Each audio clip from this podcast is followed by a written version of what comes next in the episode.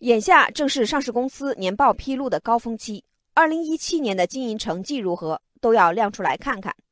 对于投资者来说，最关心的还是利润分配方案，都希望能遇到分红王，而不是铁公鸡。而随着监管的严厉，铁公鸡们的日子也会越来越不好过。深交所近日发出了近期首份专门针对上市公司未进行现金分红的关注函，要求公司对不分红方案说明具体原因及合理性。这家被深交所点名的上市公司是广济药业。深交所表示，广济药业已经连续十年未进行现金分红。尽管截至二零一七年期末，广济药业的未分配利润已经达到三点六八亿元，但仍选择在二零一七年不进行现金分红。十年没有分红的上市公司不止广济药业一家。对于这些十年来拥有分红能力却仍然一毛不拔的铁公鸡，深交所的关注函具有一定的警示作用，网友对深交所的这一举动也普遍叫好，认为监管应该当老虎钳，对于铁公鸡该拔毛的时候就要拔毛。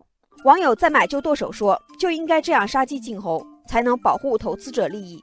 网友大时代提出，对这些不分红的公司应该禁止他们在资本市场上再融资，而网友毛毛虫则说。分不分红不是判断一家公司好坏的标准，因为有些初创企业需要时间来做大做强，但像广基药业这样十年都不分的，监管必须督促，没得商量。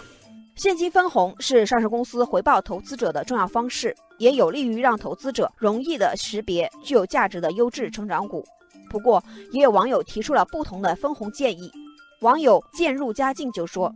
现在倡导的现金分红还不完善，可以选择以股代息的权利才是更合理的。网友风正帆旋则说，不管是什么样的方式，投资者最终是要看实际收益的。如果投资者看不到回报，就要用脚投票了。这已经不是监管层第一次敲打铁公鸡了，但问题一直没有得到很好的解决。因此，有网友认为分红应该制度化。网友一片担心说。这样个别的进行警告，不能从根本上解决问题。上市公司具有公众公司的社会性质，利润分配及分红应该法制化。网友山不转也说，对于分红，监管部门不能只是提倡、鼓励、号召，应该制定强制的分红政策。实际上，连续稳定的现金分红是企业财务和经营状况稳定的标志。如果总是一毛不拔，怎么能得到投资者的青睐呢？